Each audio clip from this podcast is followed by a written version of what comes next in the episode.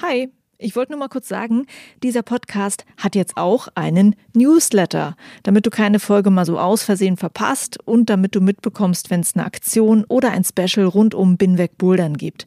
Den Newsletter, den findest du auf meiner Steady-Seite, das ist steadyhq.com slash binwegbouldern und natürlich auch auf binwegbouldern.de. Das war's. Viel Spaß mit dieser Folge. Als Stützpunkt Inntal haben wir in den umliegenden Hallen unsere Kurse gegeben. Ja, wir sind halt immer an Grenzen gestoßen, weil die Barrierefreiheit nicht gegeben war oder ja, die Akzeptanz auch schwierig war manchmal. Man ist den Blicken ausgesetzt oder muss sich den Respekt wirklich hart erarbeiten. Hi und willkommen zur Folge 134 von Binweg Bouldern. Mein Name ist Juliane Fritz und meine Gästin ist Natascha Haug, Mitgründerin der DAV Kletter- und Boulderhalle Basislager in Bad Aiblingen. Eine inklusive Halle, die sich ganz auf Menschen mit Behinderung eingestellt hat. Natascha hatte schon lange Kletterkurse für Menschen mit Behinderung gegeben und die Gegebenheiten in anderen Hallen waren nicht immer perfekt. Also sollte eine eigene Halle her. Was sie und ihr Team dort jetzt anders machen, das erzählt sie in dieser Folge. Danke dir, Natascha, fürs Gespräch. Dieser Podcast wird möglich gemacht durch Hörerinnen und Hörer, die meine Arbeit finanziell unterstützen. Das geht mit dem Crowdfunding bei Steady oder auch über den Binweg Bouldern Shop. Da gibt es Shirts und Hoodies von Binweg Bouldern. Danke an alle, die mir auf diesem Wege helfen. Schau dir gerne mal Steady oder den Shop an auf binwegbouldern.de. Der Link ist auch in den Show Notes zu dieser Folge. Und jetzt ab ins Interview.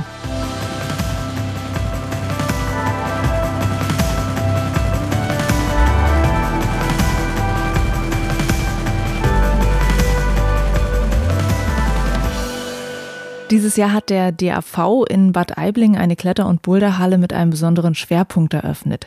Inklusion für Menschen mit Behinderung, damit sie einen Weg ins Klettern finden. Dazu gehören zum Beispiel therapeutische Kletterkurse. Und wie diese Halle das Thema Inklusion sonst noch umsetzt, darüber spreche ich mit Natascha Haug vom Basislager. Hallo Natascha. Hallo Juliane. Fangen wir mal ganz kurz bei dir an. Wie bist du denn zum Klettern und Bouldern gekommen? Hm, wahrscheinlich so wie sehr viele dass ein Freund mich einfach mal mitgenommen hat. Und dann haben wir das am Fels ausprobiert. Also ich war das erste Mal am, am Fels tatsächlich. Und ähm, wenn man dran bleibt, dann geht der Weg in die Halle. Und der Freund wurde zu meinem Mann. Und ähm, in der Halle wurde ich recht schnell äh, zur Trainerin. Und äh, spannend ist jetzt natürlich, was war der Auslöser dafür, dass du dich mit Inklusion im Klettersport beschäftigt hast und dass es jetzt ja auch dein Beruf geworden ist? Es gibt den einen Grund, ich habe selber eine Epilepsie. Deswegen ist ähm, Teilhabe am gesellschaftlichen Leben für mich einfach persönlich nicht selbstverständlich. Also Stichwort Mobilität oder Autofahren, ähm, Arbeitgeber, wo muss ich's angeben, solche Sachen. Und das andere aus beruflicher Hinsicht, ich bin Ergotherapeutin und da ist Klettern halt ein sensationelles Therapiemedium. Hast du schon vorher dich irgendwie mit Inklusion und Klettern beschäftigt, bevor die Halle eröffnet war? Ich mache therapeutisches Klettern seit 2004. Ah ja. Und äh, in welchem Rahmen hast du das vorher gemacht? Ich habe das zuerst im, im Nebenjob als Trainerin gemacht. Seit 2008 habe ich mich dann selbstständig gemacht als Ergotherapeutin 2015 haben wir im Grunde genommen die Geschäftsform verändert und einen Verein gegründet, den Verein Stützpunkt Inntal und haben da den Schwerpunkt therapeutisches Klettern eben gehabt. Und ähm, ja, seit sieben Jahren hat uns das Thema beschäftigt, die eigene inklusive barrierefreie Kletterhalle zu bauen. Und im Zuge dieses Projekts wurden wir eben auch eine DAV-Sektion, also die DAV-Sektion Stützpunkt Inntal. Ja, sehr super. Äh, kannst du vielleicht mal so aus deinem Arbeitsleben jetzt auch schon vor der Halle erzählen, mit welchen Menschen arbeitet man denn zusammen als Ergotherapeutin, die auch therapeutisches Klettern macht? Also wer ist da in Anführungsstrichen dein Publikum? Ich glaube, man, man, kriegt immer die, mit denen man gut kann oder die man anzieht. Ähm, wir haben oder ich habe ein Händchen für Menschen mit geistiger Behinderung. Das heißt, wir haben einfach ähm, ja viele Teilnehmer mit geistig-seelischer Behinderung, darunter zählt zum Beispiel Down-Syndrom, ähm, Entwicklungsverzögerung, ADHS gehört dazu, ähm, Autisten haben wir viele ähm, oder es gibt auch einfach diese ähm, Entwicklungsverzögerung, geistige Behinderung, unklarer Genese. Wir haben viele Menschen nach Schädelhirntrauma. Das sind so mal die, die wichtigsten Diagnosen. Ah ja, okay. Also du hattest schon ganz viel Erfahrung, bevor die Halle eröffnet wurde. Was mich in diesem äh, Punkt noch interessiert ist, ich schaue mir ja Wettkämpfe im Paraclimbing auch an. Und da bin ich und viele andere sind es wahrscheinlich auch mal sehr erstaunt, wie viele Menschen mit Behinderungen denn klettern. Also da sieht man dann Menschen im Rollstuhl oder man sieht blinde Menschen. Und wenn ich durch die Halle gehe, sehe ich die da gar nicht. Also so gut wie gar nicht, ganz selten. Und ähm, deshalb ist die Frage, wie kommen dann sozusagen Leute überhaupt ins Klettern rein? Also irgendwie äh, sind Menschen ja zum Klettersport gekommen, äh, bis dahin, dass sie jetzt auch Wettkämpfe klettern, aber in meiner Umgebung passiert es irgendwie nicht was ist es sozusagen, was die Leute aufhält und wie kann man das hinkriegen, dass sie doch in den Klettersport finden? Das sind ja im Prinzip so die Hauptfragen, die ich jetzt mit dir besprechen möchte. Und auch, um welche Menschen es so denn geht. Also welche Menschen sind es denn, die ähm, zum Beispiel bei euch den Weg in den Klettersport finden, denen das aber nicht so leicht fällt. Und das Erste, an das man denkt, sind dann zum Beispiel Menschen im Rollstuhl, die halt eine Rampe brauchen, um in die Halle zu fahren. Aber das ist ja nicht alles. Also um wen geht es denn? Für wen müssen wir dann sozusagen den Weg leichter machen in den Klettersport? Also ich glaube, ähm, prinzipiell muss man die verschiedenen Behinderungsgruppen angucken. Es gibt die Körperbehinderungen, die man eben auch bei den Paraclimbing-Wettkämpfen sieht. Das sind ähm, ja, Sehbehinderungen, Menschen im Rolli mit ähm, Amputationen oder mit einer neurologischen Erkrankung. Die sind aber in der Regel ähm, ja kognitiv nicht eingeschränkt und können sich halt auch gut selber organisieren. Das heißt, die die organisieren sich dann tatsächlich auch selber und ich glaube, dass die dann einfach auch in der Halle nicht unbedingt auffallen, weil die ihren Sport machen wie alle anderen auch. Und die kriegen auch die Wege gelöst, um hinzukommen. Also das Stichwort Mobilität ist einfach immer ein großes Thema. Und die andere Behinderungsgruppe ist die mit der geistigen Behinderung. Also da gibt's von beiden Seiten ähm, viele Unsicherheiten. Das heißt, ähm, wir wissen oft nicht so genau, ohne Behinderung, wie wir mit ihnen umgehen können, was wir ihnen zutrauen können, weil, weil sie halt oft so emotional authentisch sind und das sind wir oft nicht mehr so gewohnt. Und bei den Menschen mit geistiger Behinderung ist es oft so, dass sie halt oft schlechte Erfahrungen gemacht haben, weil es dann einfach nicht funktioniert, weil das Verständnis für die geistige Behinderung nicht da ist. Und dann ziehen die sich einfach zurück.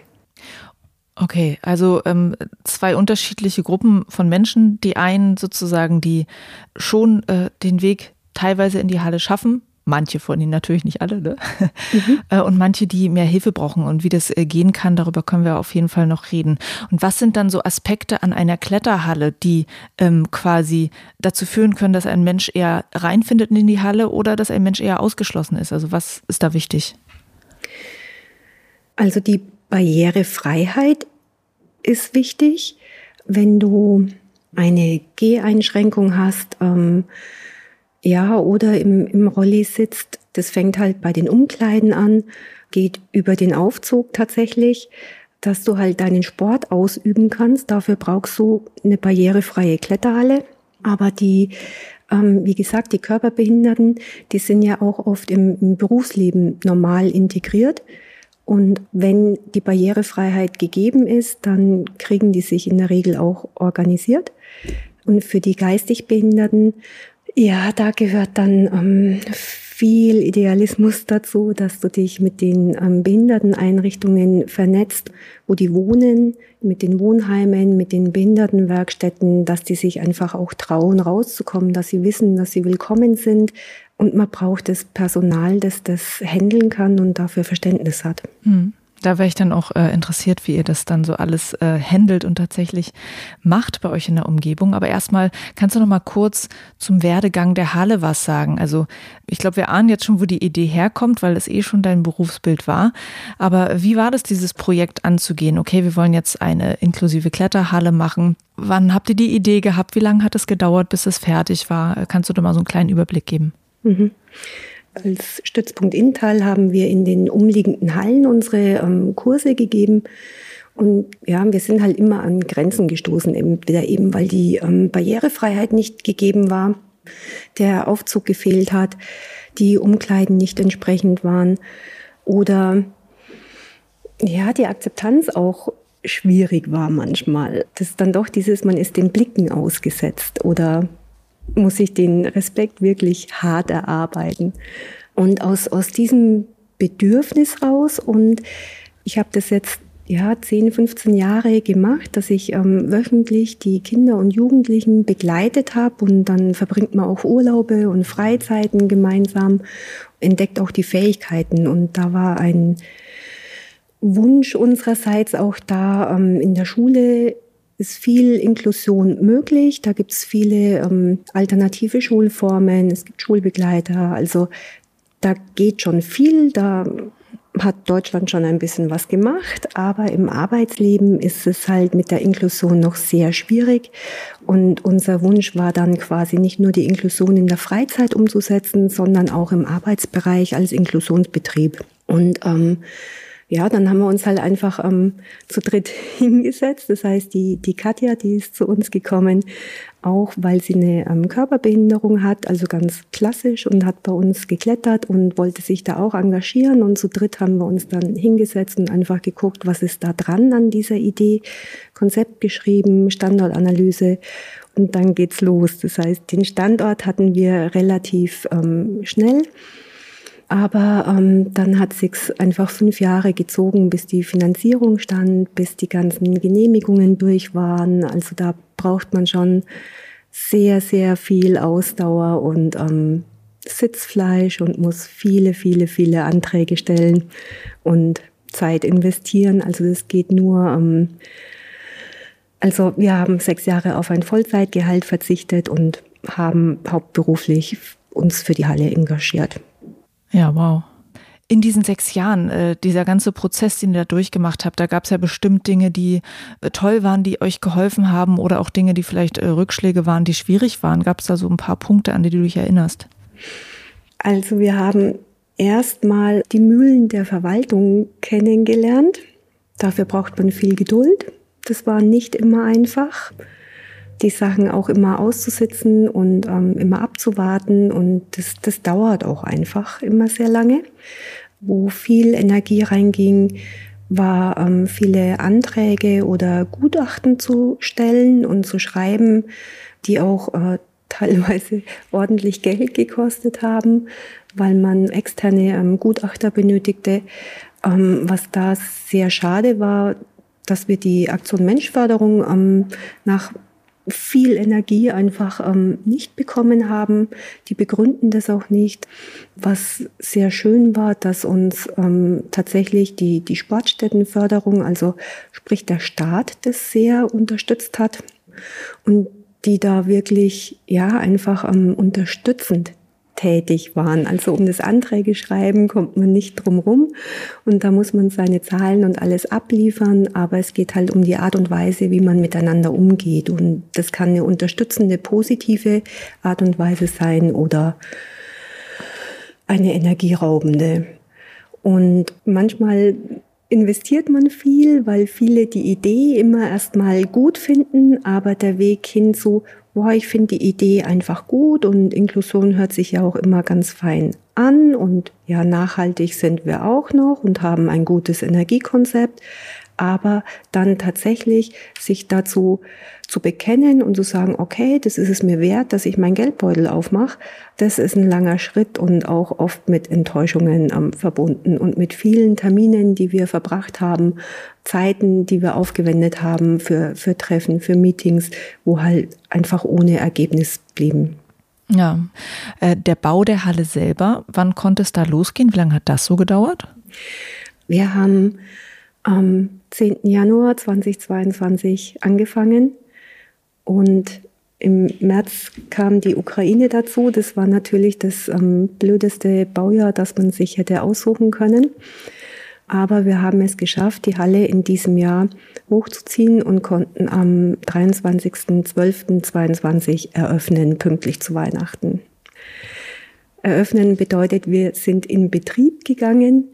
Ähm, die Kletterbereiche waren fertig. Das Wichtigste war fertig, aber die Bauarbeiten ähm, werden immer noch fertiggestellt. Ah, okay. Also ihr habt immer noch kleine Baustellen so um euch herum. Genau. Ähm, dann äh, lass uns doch mal so durch die Halle gehen. Nimm uns mal mit. Wie anders sieht denn eure Halle aus als jetzt eine Kletter- und Boulderhalle, die wir sonst kennen? Ich würde sagen, so viel anders ist sie einfach, ist sie nicht. Wir haben sie einfach nur durchgängig barrierefrei gestaltet. Das heißt, wir haben einen ähm, zentralen Aufzug drin. Mit dem Aufzug kommt man in jedes Stockwerk und jedes Stockwerk, das heißt im vorderen Bereich sind so die, die Versorgungsräume und die sind halt alle barrierefrei, also alle ebenerdig über den Aufzug erreichbar. Die einzige Hürde, die man hat, ist im dritten Stock in der Boulderhalle. Da muss man halt dann auf die Bouldermatte drauf. Aber wenn ein Rollifahrer gut ist, dann kriegt er das hin. Das haben wir schon getestet. Also da gibt es nicht so eine, so eine Matte, die so ein bisschen ansteigend ist leicht, auf die man draufkommt, oder wie ist das? Nee, die gibt es nicht. Aber ein Rollifahrer wird jetzt auch nicht bouldern, weil bouldern hat immer mit Abspringen zu tun. Und runterfallen ist in der Regel für Rollifahrer jetzt nicht so super. Also die klettern im, im Überhang am Seil, damit sie auch beim, beim Ablassen nicht so an der Wand entlang schrubbeln. Da haben wir im Erdgeschoss, in den Kletterhallenbereichen ähm, ausreichend Möglichkeiten. Im Erdgeschoss haben wir unser Bistro. Das Bistro ist halt auch alles ebenerdig, ähm, barrierefrei. Wir haben im Erdgeschoss noch eine Behindertentoilette. Ähm, wir haben zwei ähm, Kletterhallenbereiche. Das heißt, wir haben eine Kurshalle und eine Haupthalle. Die Kurshalle, die ist zehn Meter hoch und hat so zwei ähm, durch so eine Zwischenwand, durch so eine offene Zwischenwand getrennte Kursbereiche. Und es ist so für alle Gruppen einfach fein, da anzufangen, aber auch für ähm, Menschen, die sich jetzt in der Höhe ein bisschen schwer tun und daran tasten. Für Familien ist es fein, dass es einfach nicht gleich ganz nach oben geht oder auch etwas leichter geschraubt ist. Wir haben in allen Hallenbereichen ähm, viele positiv geneigte Wände, dass einfach der Einstieg schneller möglich ist. Das heißt, wir können die Leute früher abholen, also ungefähr bei einem Dreier Okay, also ähm, schon das Wanddesign, da ist vieles mitgedacht, was man braucht für ähm, ja, Menschen mit Behinderung. Mhm. Und das würde man sozusagen, wäre vielleicht etwas, was einem, wenn man genau hinguckt, als Gast dann doch auffällt, dass es ein bisschen anders ist. Ich glaube, man muss genau hinschauen und sich mit dem Thema auseinandersetzen, dass es auffällt. Ähm, wie gesagt, in der Kurshalle haben wir darauf geachtet, dass wir ähm, viele positiv und äh, geneigte Wände haben und senkrechte Wände. Und wir haben darauf geachtet, dass es auch zum Beispiel Autisten haben damit oft ein Thema, dass wenig Kanten und, und Ecken drin sind. Also die klettern da oft nicht drüber. Ich kann dir jetzt gar nicht sagen, warum. Das ist vielleicht so eine visuelle Geschichte. Ja, also die mögen eher so eine glatte Wand und wenn da zum Beispiel ein Volumen draufgeschraubt ist, dann wäre das schon nicht mehr so schön. Mhm. Ist ihnen unangenehm oft. Aber wir haben so beides. Mhm. Habt ihr neigbare Wände, also so wie, wie man das äh, bei Systemwänden manchmal kennt, dass man so sagen kann, hey, ähm, wir können die Wände auch anpassen und dann äh, passt es vielleicht für, die, für den einen oder anderen mehr oder weniger gut? Nee, das haben wir nicht. Ich habe das von irgendjemandem mal gehört, dass die gesagt haben, ich weiß nicht mehr welche Halle, dass die extra einen sehr großen Systemwandbereich eingebaut haben mit Wänden, die man neigen kann, weil das auch für die inklusive Kletterarbeit sehr spannend sein kann das anpassen zu können immer. Das stimmt. Da geht es dann gerade um dieses senkrecht oder positiv geneigte und wir haben das halt von Anfang an einfach gleich in allen Wandbereichen, also sowohl in der Kurshalle, in jedem Bereich, aber auch in der Haupthalle mit eingeplant, so dass man quasi ganz normal klettert, aber diese leichten Übungswände quasi nutzen kann, ohne dass man in einen extra Bereich gehen muss. Ja. Oder irgendwas verändern muss, dass man da klettern kann. Ja, alles klar. Ähm, und du hattest auch angesprochen, dass in den Hallen, wo ihr vorher eure Kurse gegeben habt, dass es da manchmal so war, dass man dann komisch angeguckt wurde, dass dann vielleicht doch äh, die Akzeptanz nicht ganz so groß war. Was macht ihr, dass es in eurer Halle so ist, dass sich alle besser und willkommen fühlen?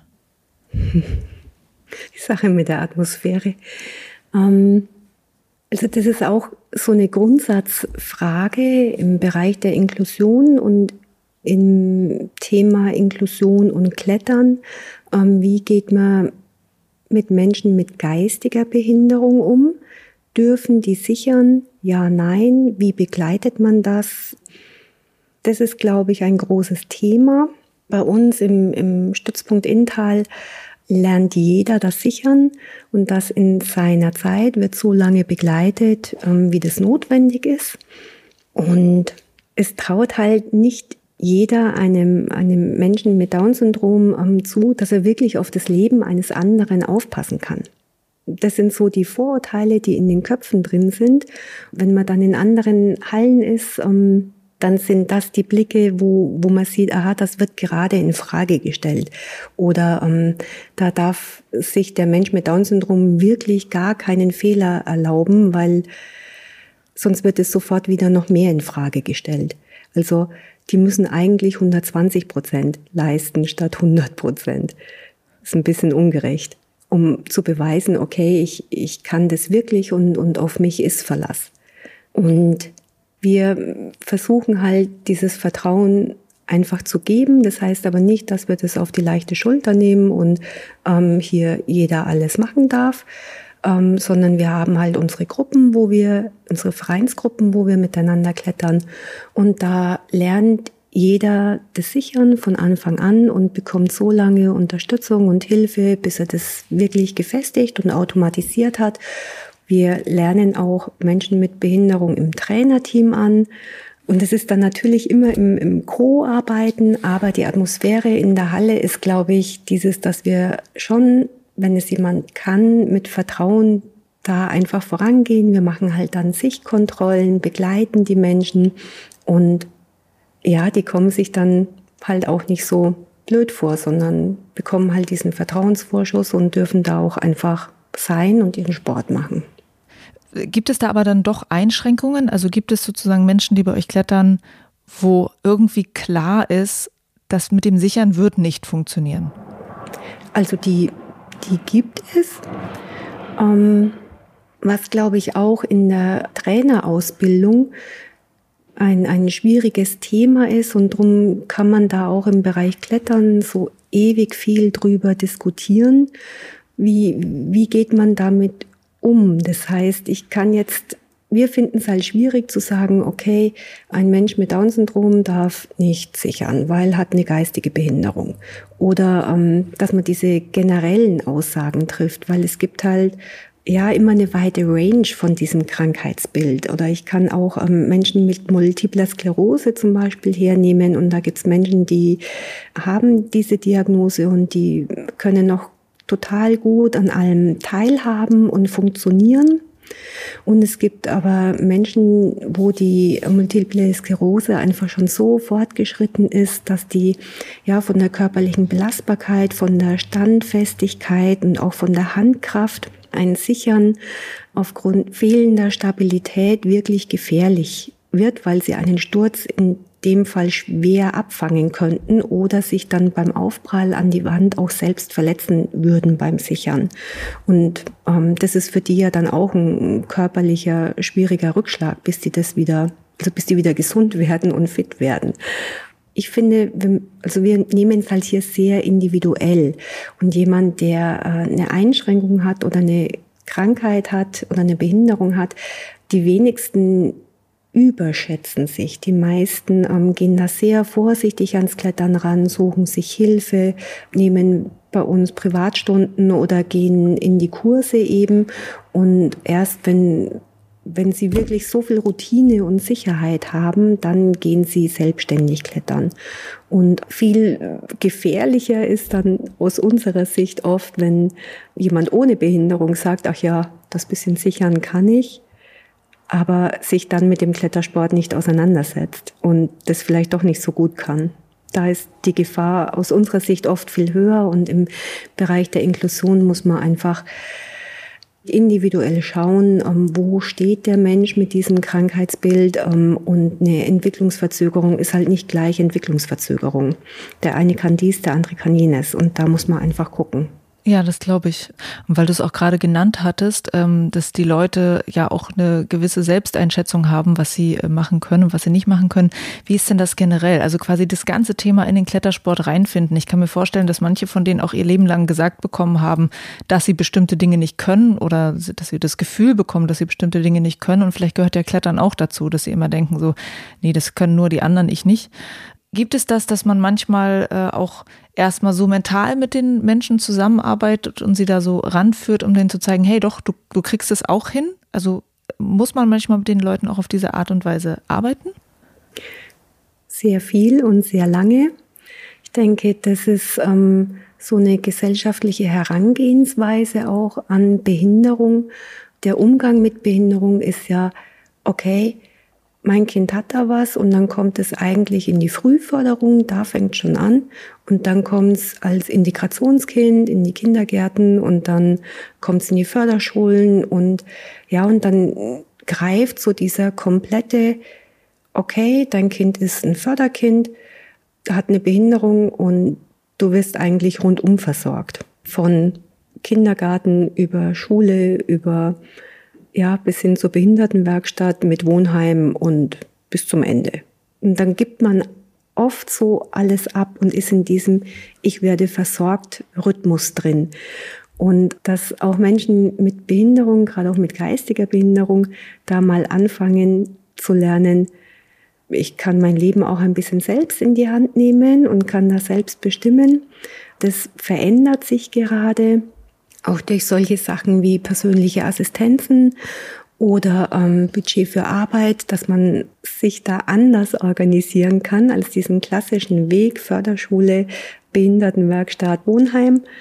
Aber das ist auch sehr, sehr schwierig und einfach noch nicht im Ansatz in den Köpfen drin. Und es braucht ähm, viel Wissen und auch viel Mut der Angehörigen, sich damit auseinanderzusetzen.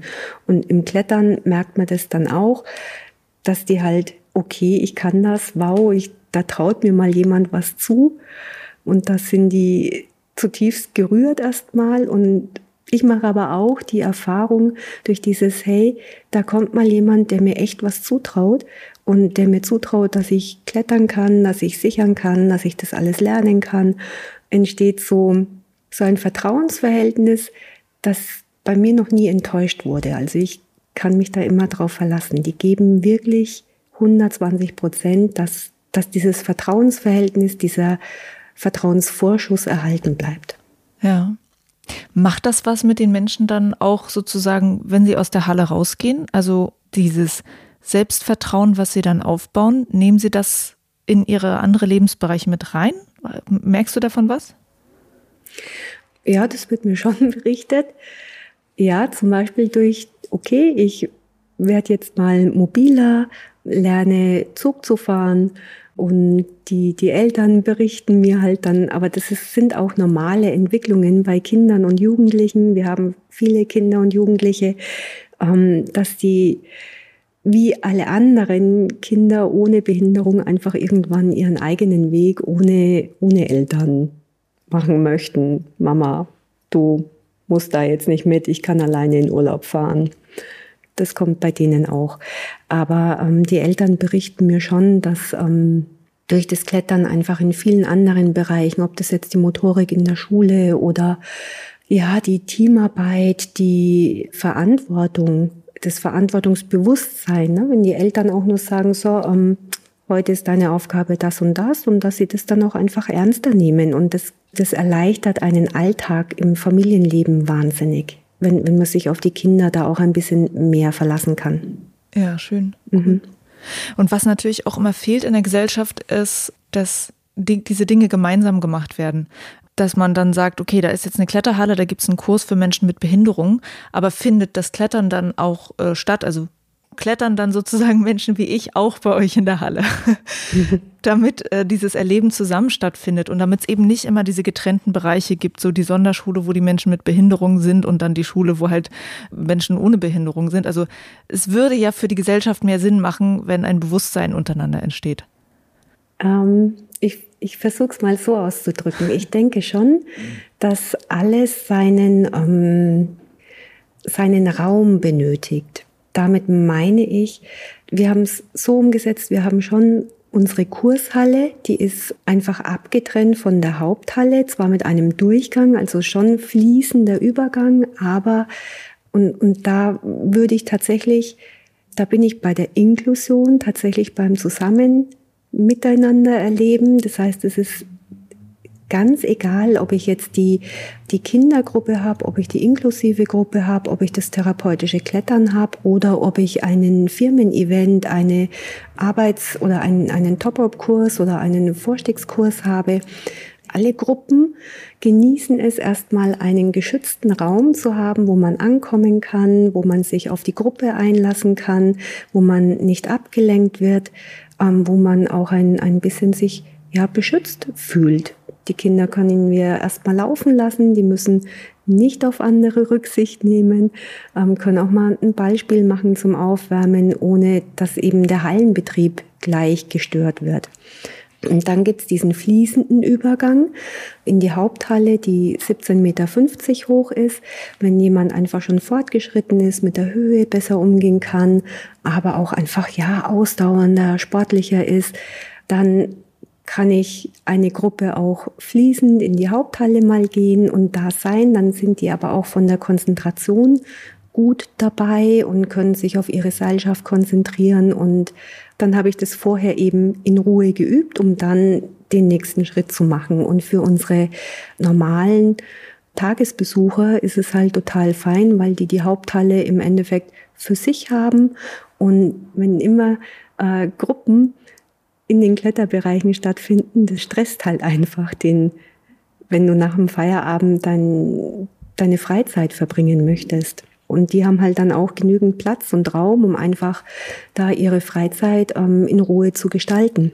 Okay, also es gibt quasi einen Bereich, ein geschützter Bereich sozusagen, der auch wichtig ist, damit in Kursen sozusagen gelernt werden kann, damit Kinderkurse stattfinden können. Und es gibt einen gemeinsamen Bereich. Also das äh, äh, verstehe ich natürlich, dass das äh, mhm. ganz sinnvoll ist. Mit welchen Begriffen geht ihr eigentlich um? Weil ich zum Beispiel, ich habe jetzt gerade schon wieder gemerkt, es ist so Menschen mit Behinderungen und äh, Menschen ohne Behinderung oder also sagt man dann normal oder ist das schon schwierig, das Wort zu benutzen? Wie macht ihr das? Wir sagen einfach Menschen mit und ohne Behinderung ja. oder auch im, im Wording für unseren Inklusionsbetrieb. Es gibt halt ähm, Mitarbeiter mit Behinderung und Mitarbeiter ohne Behinderung. Ja, und manche Dinge muss man auch beim Namen nennen. Also wir haben auch festgestellt, ähm, es gibt schon auch die Situation, dass sich Menschen mit Behinderung nicht trauen, ihre Behinderung ähm, anzugeben, weil also halt im, im Vorfeld, gerade für die Anmeldung im Kurs, ähm, auch zu sagen, weil man eben im Vorfeld in anderen Situationen auf Ablehnung gestoßen ist. Auch diese Erfahrung haben wir im, im Verein schon öfters gemacht. Ähm, ja, wenn wir jetzt zum Beispiel mit unseren Gruppen ähm, raften wollen ähm, und ich gebe dann an, ja, es ist eine inklusive Gruppe und da sind geistig Behinderte dabei, dann, oh, nee, geht nicht. Wer sagt dann, nee, geht nicht? Die ähm, Rafting-Firma. Ach so. Hm.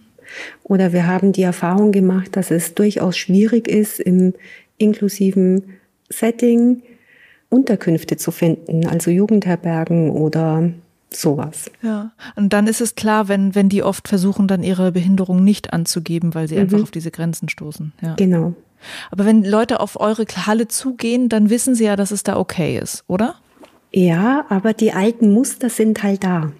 Das Schwierige ist, wenn man es nicht angibt, dann ist man natürlich vor Ort, hat, ja, hat die Behinderung und dann gibt es da keine Profis, kein Personal, das damit umgehen kann und dann ist quasi das Scheitern vorprogrammiert. Mhm. Und damit auch die schlechte Erfahrung. Und das ist das, was einfach oft passiert. Also was jetzt nicht nur im Klettern, sondern auch in, in anderen Bereichen das Miteinander schwierig macht. Und wir sind Verfechter davon, man muss die Dinge auch beim Namen nennen und das heißt jetzt nicht, dass wir defizitorientiert sind, aber ja, manchmal muss man halt auch einfach sagen, okay, da und da sind die Probleme, da könnt ihr darauf achten, liebe Trainer, und dann wissen wir, womit wir es zu tun haben, auf was wir achten sollen und können dann im, im positiven Sinne mit, mit den Teilnehmern arbeiten. Ja. Und das gilt aber auch sowohl für, für Kinder wie auch für, für Erwachsene. Ne, wenn die uns einfach sagen, hey, das und das fällt mir dann schwer oder da und da bekomme ich Angst oder Stress, dann kann man ja viel besser damit umgehen und das üben und trainieren, wie wenn man es halt nicht sagt und runterschluckt. Aber das ist halt auch dieses Thema Schwächen zugeben, ist in unserer Gesellschaft ja eine schwierige Sache. Ja. Mm, wir sind jetzt schon so weit im Thema drin. Ähm, ich wollte noch mal ganz kurz auf die Halle äh, zurückkommen. Wir haben gesagt, okay, das, das sind bauliche Themen, die wichtig sind bei Inklusion. Es arbeiten auch Menschen mit Behinderung in der Halle. Also kannst du noch mal vielleicht da ein bisschen drauf eingehen, wie ist sozusagen diese Atmosphäre dadurch, dass dann ja hinterm Tresen auch zum Beispiel Menschen mit Behinderung sind? Wie wichtig ist es? An welchen Stellen arbeiten Menschen mit Behinderung in der Halle? Ist es quasi überall oder äh, an bestimmten Orten? Bis aufs Büro haben wir sie tatsächlich überall. Also wir sind überall gemischt. Wir haben sie in der Küche, wir haben sie im Service und beim, im, im Trainerbereich, aber auch in, ja, also beim, beim Griffeputzen, beim Schrauben vorbereiten, Routenbau vorbereiten oder nachbereiten. Was passiert dadurch? Also ich, kann jetzt nach einem halben Jahr Betrieb ein kleines Resümee ziehen.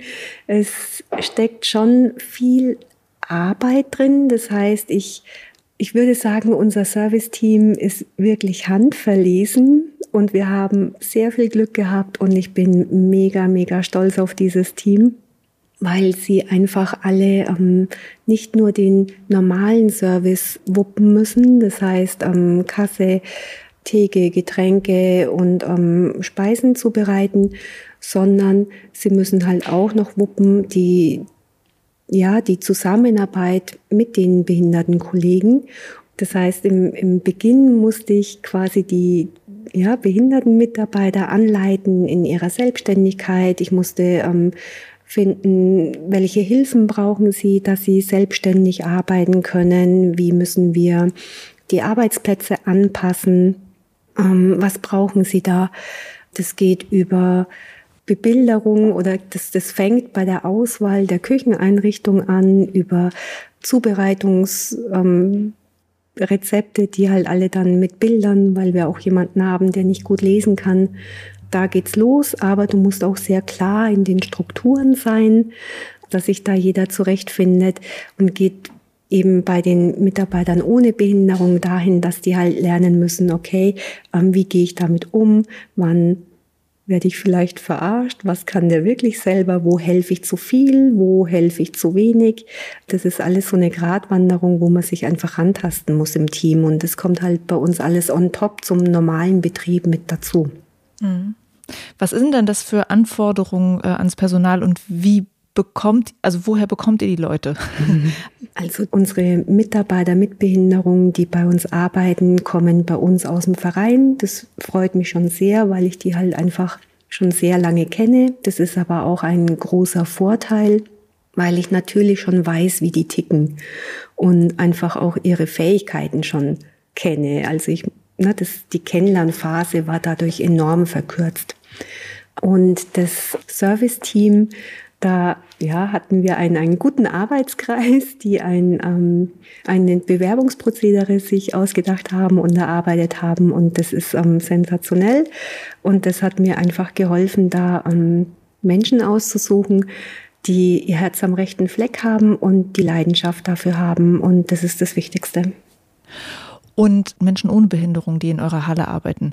Sind das alles Leute, die eine spezielle Ausbildung auch haben um mit Menschen mit Behinderung zu arbeiten? Also sind das irgendwie Therapeuten, Pfleger oder was weiß ich? Also wo kommt deren Expertise her? Mhm.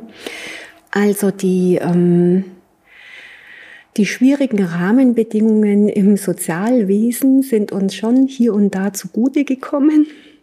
Das heißt, wir haben schon auch ähm, Sozialpädagogen oder Kinderkrankenschwester, die da einfach schon ähm, Vorerfahrungen oder ähm, Expertisen bezüglich Krankheitsbilder auch haben oder in der Zusammenarbeit einfach mit ja, Verhaltensauffälligkeiten, schwierigen Klientel, dass die da einfach nicht so leicht aus der Ruhe zu bringen sind.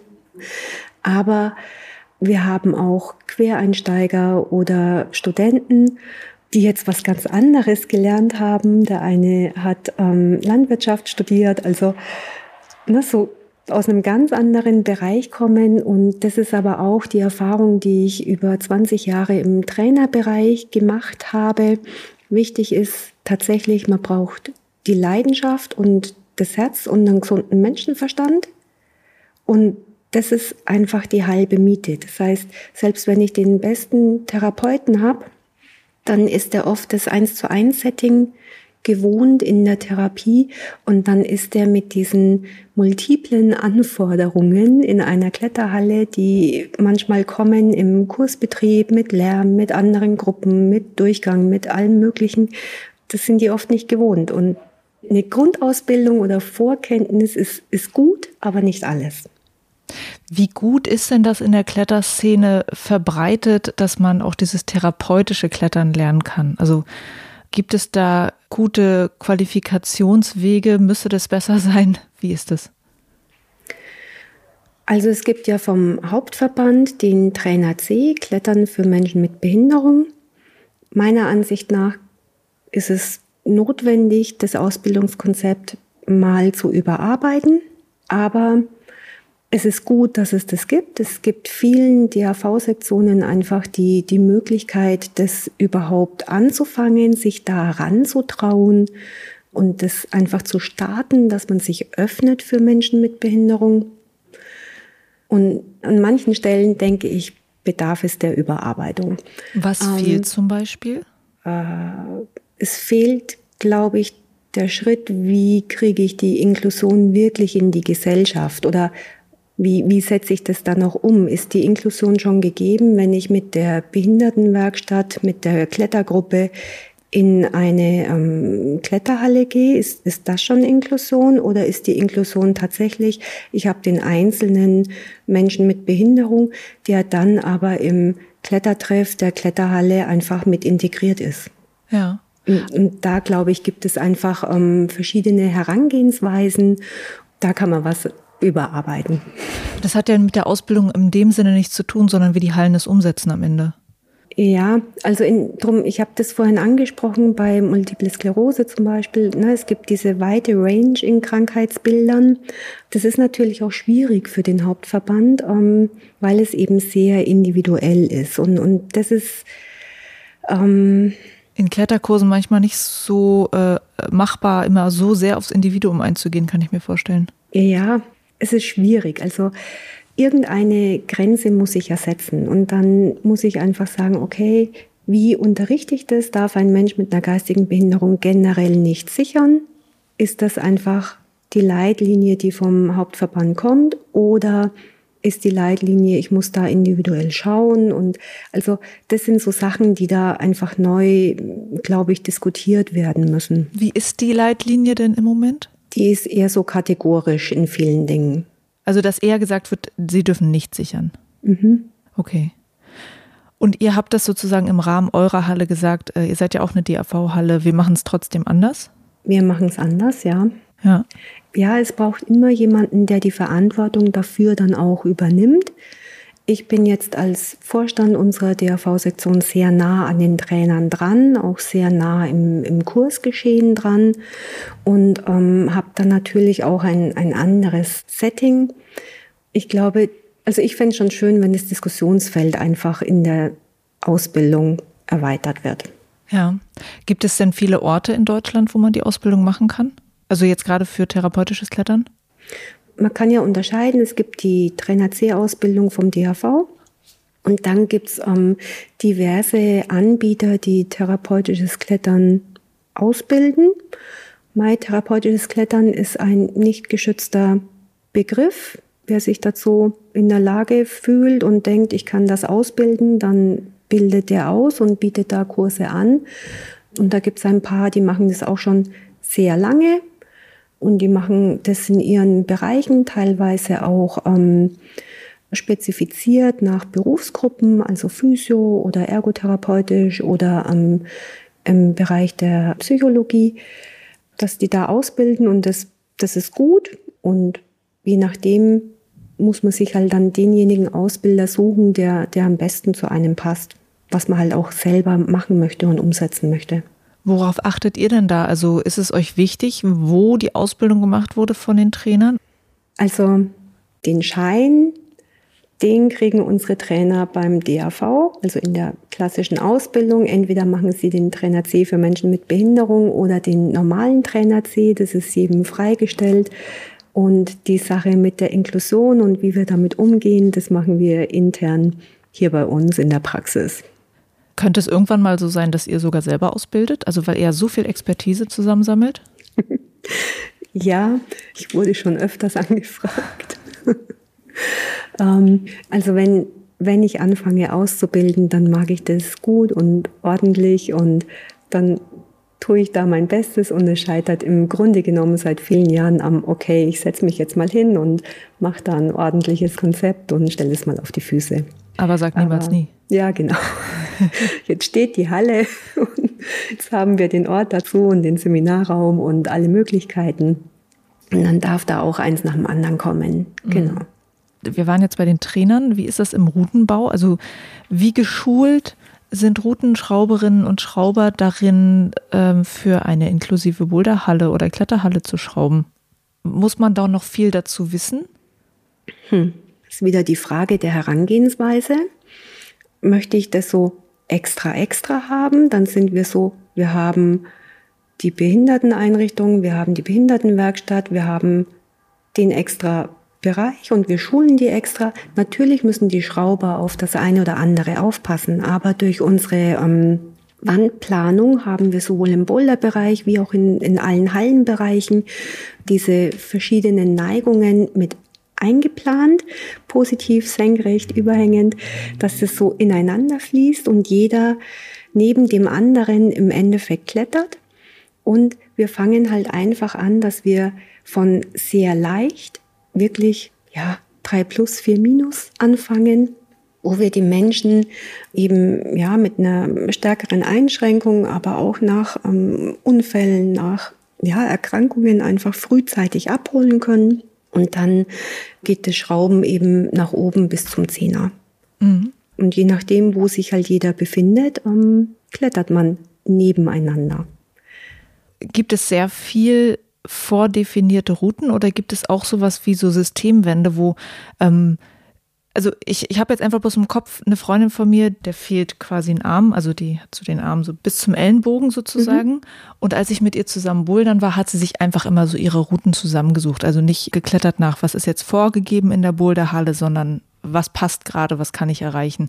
Gibt es da vielleicht dann auch Systemwände, weil das für manche Menschen Sinn machen würde, einfach eher so frei zu klettern? Mhm.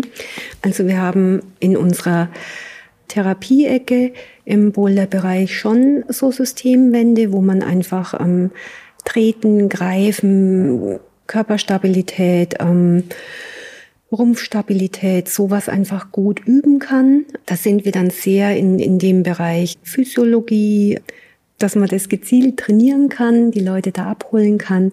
Aber ähm, da ein, ein Gruß an die Ela.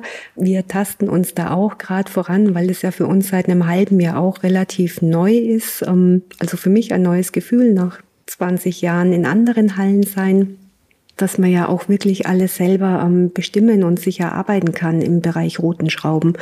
Das ist noch nicht ganz in meinem Kopf angekommen, aber wir, wir tasten uns da voran, holen uns natürlich dann einfach viel Feedback von unseren Teilnehmern und optimieren dann das Schrauben in, in allen Bereichen, sowohl ähm, für die Menschen mit Behinderung in den positiv geneigten Wänden, die aber auch von ähm, ja so Bouldergrundkursen oder auch von Trainerlehrgängen gut genutzt werden können, um einfach die Technik richtig zu üben wo du halt nicht gleich rausfällst aus der Wand, dass du halt da Technik verinnerlichen kannst. Also es ist immer so, der eine Bereich ist jetzt nicht nur für die Menschen mit Behinderung, sondern wir stellen halt auch fest, dass die auch von den ohne Behinderung oder Trainern, Ausbildern sehr gerne genutzt wird.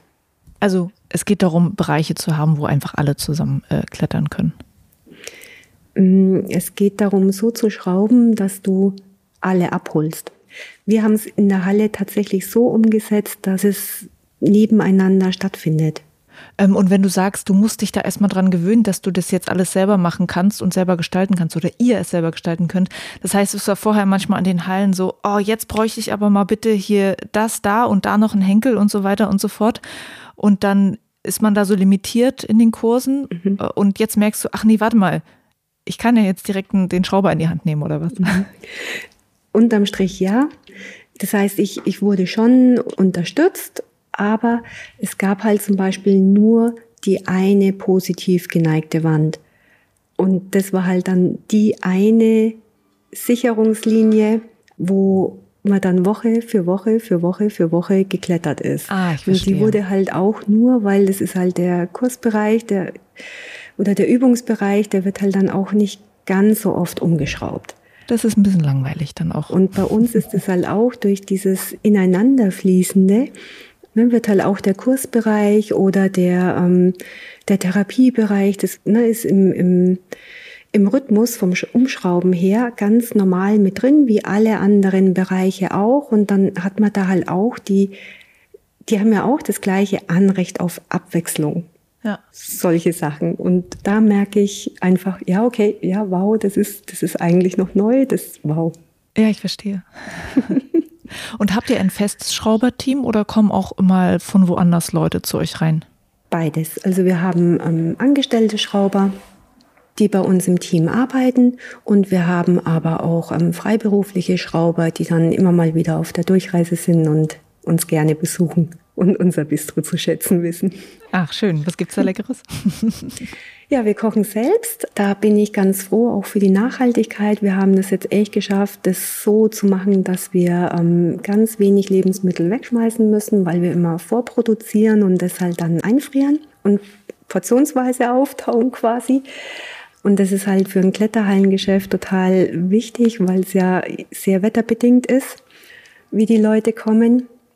Und wir haben leckere Kasprisknödel. Ich finde es aber auch wichtig, ein gesundes Essen einfach zu haben. Das heißt, wir haben immer einen frischen Salat da in verschiedenen Varianten. Und wir haben, äh, Nudeln gehen halt immer, Tortellini da. Genau, ein paar Kleinigkeiten, ein gutes Birchermüsli oder ähm, eine Piadina für, für den schnellen Hunger. Das klingt sehr gut. Mhm. Und ähm, wie gestaltet ihr denn euer Programm, euer Angebot, um möglichst viele Menschen anzusprechen? Also klar, es gibt wahrscheinlich den typischen Einsteigerkurs und äh, also wenn ich mir das so angucke, wie sprecht ihr Leute an? Welche Leute versucht ihr auf welche Art und Weise anzusprechen? Ähm, du sagtest schon, man geht dann natürlich vielleicht in die an die Orte, wo auch Menschen mit Behinderung sind, in die Einrichtungen rein und macht da wahrscheinlich Werbung für die ganze Sache. Aber wie funktioniert das alles? Also wir haben unser klassisches Kursprogramm, die in, in jeder Halle angeboten werden. Wir haben uns vielleicht im Kurskonzept das eine oder andere überlegt, dass wir das nochmal ein bisschen länger machen oder auf mehrere Abende ähm, aufteilen, dass einfach der Lerninput besser verarbeitet werden kann. Das macht auch den Einstieg für ja, auch für ältere Menschen, für Quereinsteiger oder einfach für Menschen, die sich das jetzt so nicht sofort zutrauen, ähm, einfach leichter. Ähm, Dass man nicht sagt, an zwei Abenden und dann musst du es wissen und dann wirst du allein gelassen. Mhm. Das mhm. stresst viele total. Geht mir genauso. Mhm. Oh nein, und wenn ich dann den Knoten nicht kann. Ja. Genau. Und damit, damit fahren wir sehr gut. Und Mai, wir, wir bewerben das über unsere Homepage, über Instagram, Facebook, also die klassischen Kanäle oder haben Flyer, Postkarten, solche Sachen. Gibt es noch andere Inhalte bei euch, Kursinhalte? Hm. Oder ist das eigentlich sehr ähnlich?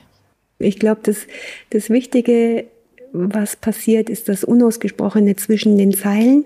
Und das ist dieses, wo ich, wo ich sehr stolz bin, unsere Trainer, unser Serviceteam, da hat jeder das Herz am richtigen Fleck und es ist einfach ein sehr großes Maß an Toleranz, an Akzeptanz da und es ist ein, es ist okay, wenn du nicht perfekt bist. Und es ist total mutig von dir, dass du überhaupt anfängst. Mhm. Nur was ist anders? Wir, wir unterrichten Klettern wie alle anderen auch, in allen Gruppen. Manchmal braucht es ein Jahr lang, bis jemand einen Knoten kann. Manchmal braucht es vier Jahre, bis ein Kind nach oben klettern kann. Ich glaube, das Wichtige ist tatsächlich, dass man nicht nur das Gefühl vermittelt, sondern dass es wirklich in Ordnung ist, dass jeder so sein darf, wie er ist. Ja.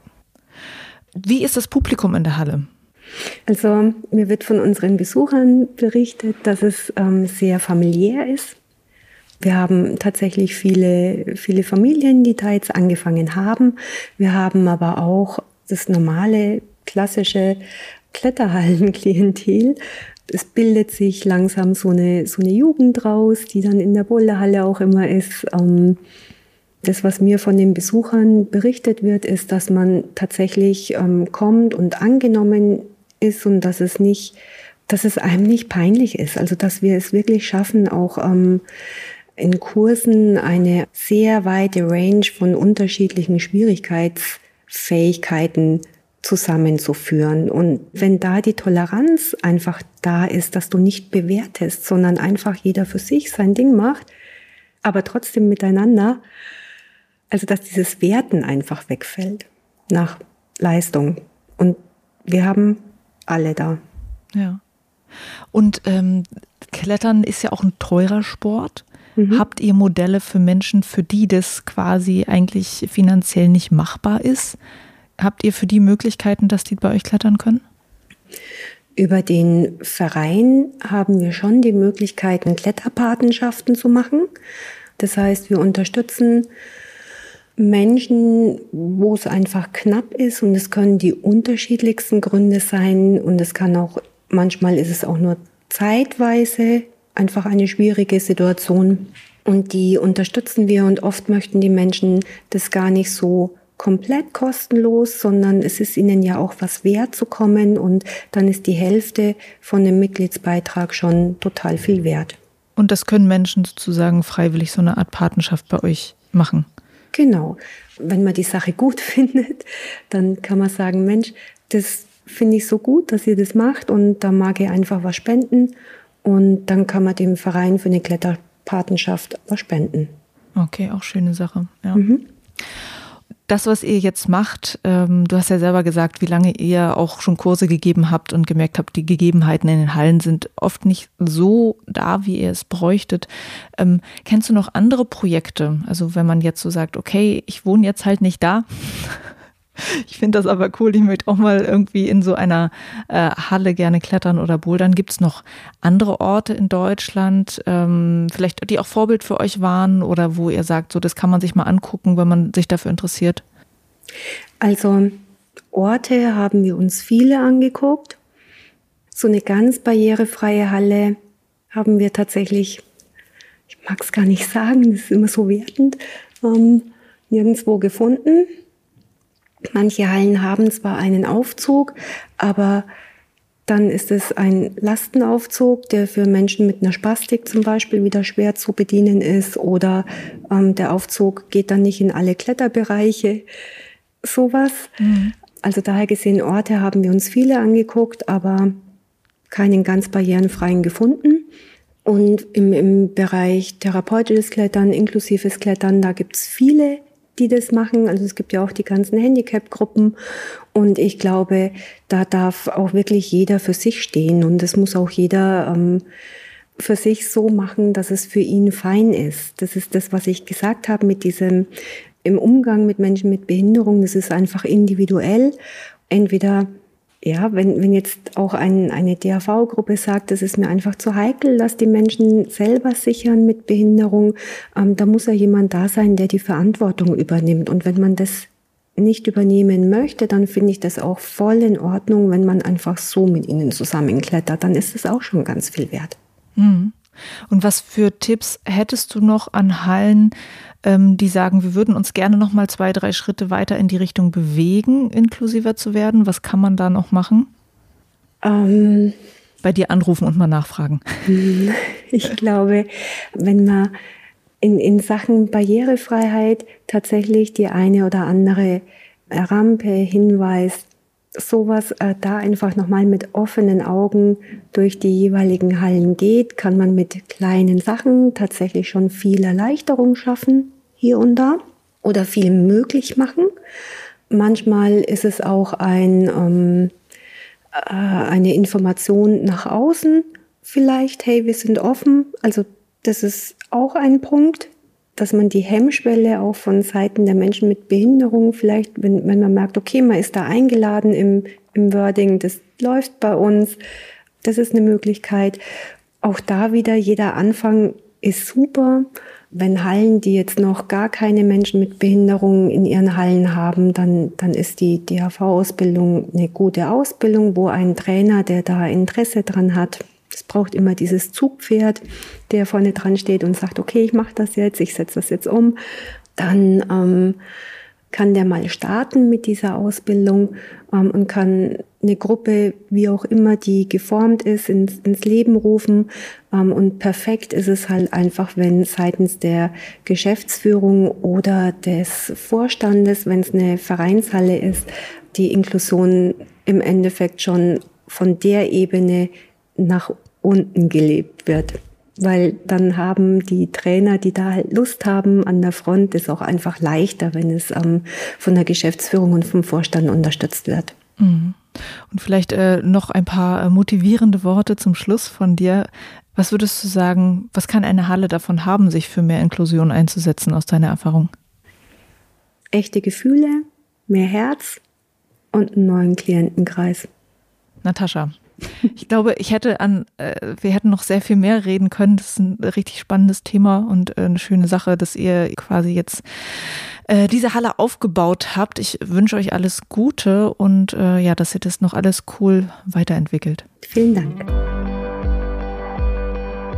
Vielen Dank an Natascha Haug vom Basislager. Ich fand es einen spannenden Einblick in die Inklusionsarbeit und ich hoffe, ihr habt auch einiges daraus mitgenommen. Mit dieser Folge gehe ich jetzt erstmal in die Sommerpause. Bin weg Bouldern ist im September wieder da. Danke fürs Zuhören. Juliane mein Name und ich bin weg Bouldern.